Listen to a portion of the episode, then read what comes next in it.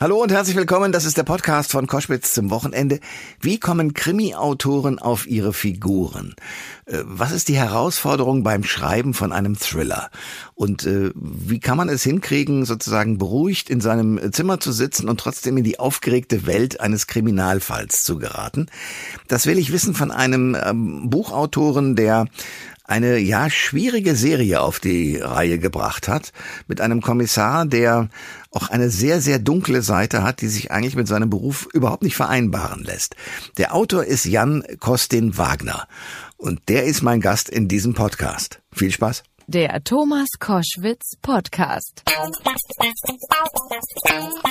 Ähm, ein Polizist mit einem wirklich krassen Doppelleben klingt erstmal nach einem Noir-Krimi aus Skandinavien, ist aber die Geschichte im Roman einer von den Guten, einem Krimi, Teil 3 der Erfolgsreihe um den Wiesbadener Ermittler Ben Neven.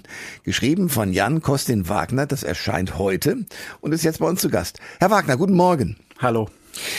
Im dritten Teil der Ben Neven-Reihe wird der Leser in sein Doppelleben hereingezogen, das so unmoralisch und sogar strafbar ist, dass ein Ausweg daraus auf den ersten Blick gar nicht zu erkennen ist. Worum geht's? Es geht eigentlich darum, dass tatsächlich dieser Ben Neven ein untragbarer, unerträglicher Held ist. Also es ging mir eigentlich darum, eine Figur zu etablieren, die wir mögen wollen, aber wir können es nicht, die wir hassen wollen, aber wir können es nicht und äh, gewissermaßen die Schere im Kopf äh, zu öffnen, meine äh, und die der Leserinnen und Leser. Und es geht darum, dass dieser Ben Neven Polizist ist, sehr erfolgreich. Er ermittelt äh, gegen ein Netzwerk von ähm, Menschen, die Kinder missbrauchen und er ist selbst aber ähm, veranlagt. Das heißt, er hat eine Neigung zu Jungs. Er ist zugleich Familienvater, er ist verheiratet. Also er ist eine Figur, die eben diese Schere im Kopf öffnet. Warum haben Sie das gemacht? Also das ist ja wirklich ein, ein harter Tobak, den man aushalten muss als Leserin oder Leser.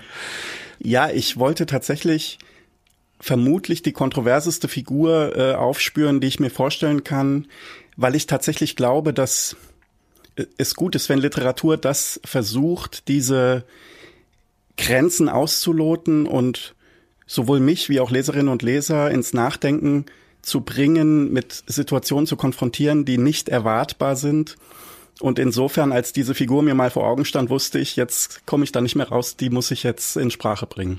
Es gibt ja bereits zwei Bände über diesen Wiesbadener Ermittler, in denen nach und nach so anklingt, dass er dieses Doppelleben, was Sie gerade schon beschrieben haben, führt. Wieso jetzt die Entscheidung, sich im dritten Band nur darauf zu fokussieren? Ja, das ist interessant. Das wurde mir tatsächlich bewusst. Das begann eigentlich als vielperspektivisches Erzählen mit vielen Protagonisten. Und ich habe dann gemerkt, dass es Zeit ist, durch dieses Nadelöhr zu gehen und wirklich diese Figur konsequent zu fokussieren, zumal es auch die Geschichte einer Eskalation ist bei dieser Figur. Das heißt, sie bewegt sich immer tiefer in, in die Schuld.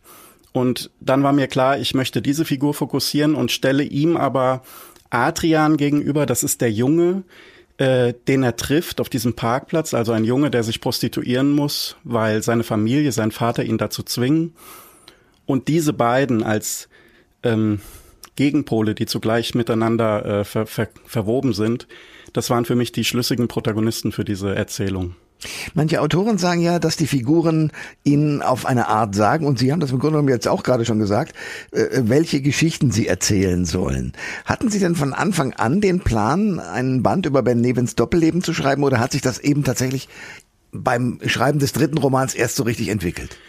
Es ist immer mehr in diese Richtung gegangen. Ich wusste von Anfang an, dass diese Figur, wenn man das Ganze wie einen zugefrorenen See sieht, auf dem all diese Menschen äh, balancieren, war für mich diese Figur immer derjenige, der da steht, wo gerade das Eis bricht. Also er war die neuralgischste Figur, die letztlich ähm, auch wichtigste Figur.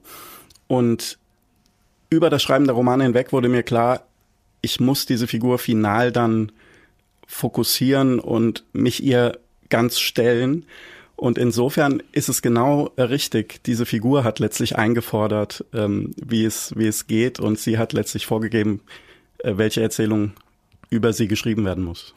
Sie sagen, ich musste mich dann auch dieser Figur ganz stellen. Ich stelle mir gerade vor, dass das relativ schwierig ist. Also wie, wie geht Ihr Arbeitsprozess? Wie lange schreiben Sie an so einem Buch? Ähm, Das sind in etwa immer zwei Jahre, wobei ich keineswegs äh, zwei Jahre lang schreibe, sondern in der Regel mindestens ein Jahr eine Idee suche, die trägt. Und äh, auch dann sind es eher Phasen, in denen ich schreibe und auch längere Phasen, in denen sich das Ganze neu sortieren muss. Und ich glaube, die Figur habe ich gesucht und gefunden, weil ich einfach diese Herausforderung brauche. Also sonst könnte ich gar nicht schreiben. Ich brauche dieses Gefühl, etwas zu tun, was ich noch nie getan habe und eine Sprache zu finden für eine Figur, die ich mir selbst erst erschließen muss und von der ich glaube, dass sie eine Bedeutung hat für unser, für unseren Diskurs letztlich. Aber das hört sich A sehr anstrengend und B wie ein Kampf an. Eigentlich erstaunlicherweise nicht. Wenn ich mal dann diesen, diese Figur oder diese Geschichte habe, dann, auch wenn es zum Teil sehr dunkle Szenarien sind, geht es eigentlich immer auch darum, das Helle im Leben wieder aufzuspüren, auf Basis der größtmöglichen Bedrohung. Wenn ich also die Geschichte habe, geht's mir vereinfacht gesagt gut. Hm. Die schwierige Phase ist eher die, in der ich nicht sicher bin, ob ich die Geschichte finde und die Figur finde, die mich wirklich so überzeugt. Das sind die Phasen eigentlich dann in der Ideenfindung, die eher für mich etwas anstrengend und bedrohlich sind. Aber das heißt, wenn Sie dann auch in die, die Tiefen auch der menschlichen Seele und äh, Pederasten und was es da alles auf diesem Planeten gibt, ist ja teilweise sehr furchtbar. Wenn Sie sich da hineinbegeben, träumen Sie davon? Also ist, sind Ihre Figuren sozusagen so präsent, wenn Sie dann den Roman schreiben, dass Sie aus dieser Welt gar nicht mehr rauskommen? Wenn es gelingt, eigentlich genau nicht. Also ich habe so eine Erinnerung, als unsere Tochter noch klein war, haben wir in einer kleinen Wohnung gelebt in Finnland und äh, sie ist auf dem Bett rumgehüpft. Es war also keineswegs ruhig, aber es hat mich ähm, entspannt. Also ich konnte sehr gut schreiben. Und das Schreiben ist dann gelungen. Und wenn das Schreiben gelingt, kann ich auch sofort wieder die Welt wechseln. Nur wenn es, wenn es stockt, dann, dann wird es schwierig. Also deswegen versuche ich auch immer nur dann zu schreiben, wenn ich relativ sicher bin, dass es gelingen wird. Aha. Ist das tagesabhängig oder ist es halbjahres? Ja, sehr. Also es ist auch davon abhängig, ob sich sozusagen Bilder sortiert haben, von denen ich weiß, ich kann sie jetzt auserzählen. Also und die Geduld zu haben, das habe ich gelernt, ähm, ist wichtig. Ich kann das nicht erzwingen. Also Sie können nicht sagen, ich will in vier Wochen fertig sein. Nee, absolut nicht. Nee. Okay. Damit muss mein Verlag leben. Äh, ich habe mal mit dem Lektor von Michael Ende gesprochen, der mir erzählt hat, dass Michael Ende, der ja Momo und alle möglichen Rollen äh, und wunderbare Bücher geschrieben hat, dass der gesagt hat, ich kann nicht weiterschreiben, weil Momo hat sich jetzt gerade versteckt mhm. äh, und, und, kommt nicht raus. Und das dauerte Wochen und Monate. Mhm. Äh, so eine Situation kennen Sie im Ansatz auch? Das trifft es gut, ja. Ha. Wie geht man damit um? Also ich meine, ich muss ein Buch fertig schreiben. Der Verlag ruft an und sagt, hör mal zu, Freundchen, du musst ja jetzt fertig werden. Also ich habe einerseits wirklich Glück mit meinem Verleger, der weiß, dass ähm, sozusagen ähm, die Figur wieder ähm, zum Vorschein kommen wird und der weiß, dass Geduld gefragt ist und man das nicht erzwingen kann. Also da werde ich nicht unter Druck gesetzt und genau dieser Druck darf nicht entstehen. Und dann wird die Figur auch wieder hinter der Wand hervorkommen und dann wird es vielleicht etwas länger dauern, aber es wird am Ende, und das möchte auch mein Verleger, etwas sein, von dem wir beide überzeugt sind. Das war immer so unsere gemeinsame unser gemeinsamer Anspruch. Jetzt reden wir die ganze Zeit vermutlich von dem Hauptdarsteller, nämlich dem Kommissar. Gilt das denn für alle Nebenfiguren im Roman auch? Letztlich ja. Also ich ähm, schreibe oft auch viel perspektivisch. Das heißt, es gibt eine ganze Reihe von Figuren, die gleichermaßen wichtig sind. Streng genommen ist mir eigentlich jede noch so kleine Nebenfigur sehr wichtig, weil sie eine Bedeutung hat. Sie ist nicht zufällig in dem Buch. Und ähm, insofern muss die, diese Nähe im fiktionalen Raum zu allen Figuren ähm, sehr massiv sein. Und insofern könnte es jede Figur sein, die sich äh, mal versteckt, die die zu einer Verzögerung führt. Das kann auch eine Nebenfigur sein. Ähm, wieso haben Sie sich entschieden, Ihre Romane in, in Hessen spielen zu lassen, äh, vor allem im Rhein-Main-Gebiet? Hat die Region irgendwas mit der Geschichte zu tun? Gab es da irgendwie eine Inspiration, einen Anlass dafür? Also ich wusste, es soll in Deutschland spielen. Ich hatte ja in Finnland Romane verortet mit Kim Mojoenta, einem Protagonisten, den ich sehr mag ähm, gewissermaßen dem Gegenstück ein Ermittler, der wirklich, wirklich ein guter ist. Und ähm, ich wusste dann, dieses Neue soll in Deutschland spielen, weil es zum Teil auch an reale ähm, Szenarien und Fälle andockte, die in Deutschland nun mal passiert sind. Und ich wollte das sehr jetzig erzählen und habe deshalb, denke ich, auch mein Umfeld gewählt. Ich wohne ja im Rhein-Main-Gebiet und ich wollte das in einem Raum erzählen, in dem ich auch unmittelbar ähm, mich bewege und aufgewachsen bin. Ha, äh, warum sind Sie dann äh, nach Finnland gegangen, also in den hohen Norden? Das ist eine gute Frage. Finnland ist meine zweite Heimat, ähm, die immer auch noch so was Rätselhaftes hatte und ich glaube, diese Kimmo Joenta-Romane, die sind ähm, in gewisser Weise auch sehr jetzig, aber sie sind auch so ein bisschen entrückt, sie sind zeitlos, sie haben so eine etwas andere Tonalität und das äh, passte sozusagen zu diesem Kimmo Joenta und in diesen neuen Romanen musste es sehr unmittelbar sein. Die sind auch im Präsens geschrieben, also die die müssen sehr äh, sozusagen im Moment sein und da schien mir das Rhein-Main-Gebiet als meine ursprüngliche Heimat schlüssig. Wo haben Sie gelernt, so zu schreiben? Ähm, gar nicht. Also das war eher gute Voraussetzung.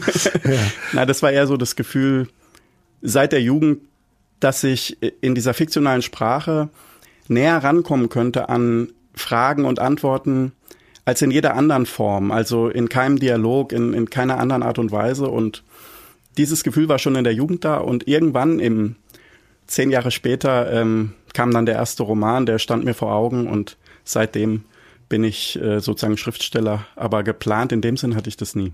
Wie geht Ihre Familie damit um? also unsere Tochter hat jetzt begonnen, die Chemo-Romane zu lesen. Das freut mich sehr und wir haben auch darüber gesprochen. Es gibt auch äh, gab eine Verfilmung, dann haben wir darüber intensiv gesprochen.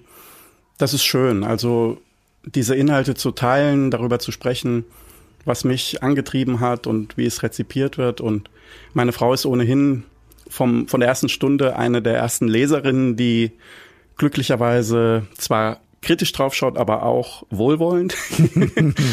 und insofern habe ich da Glück.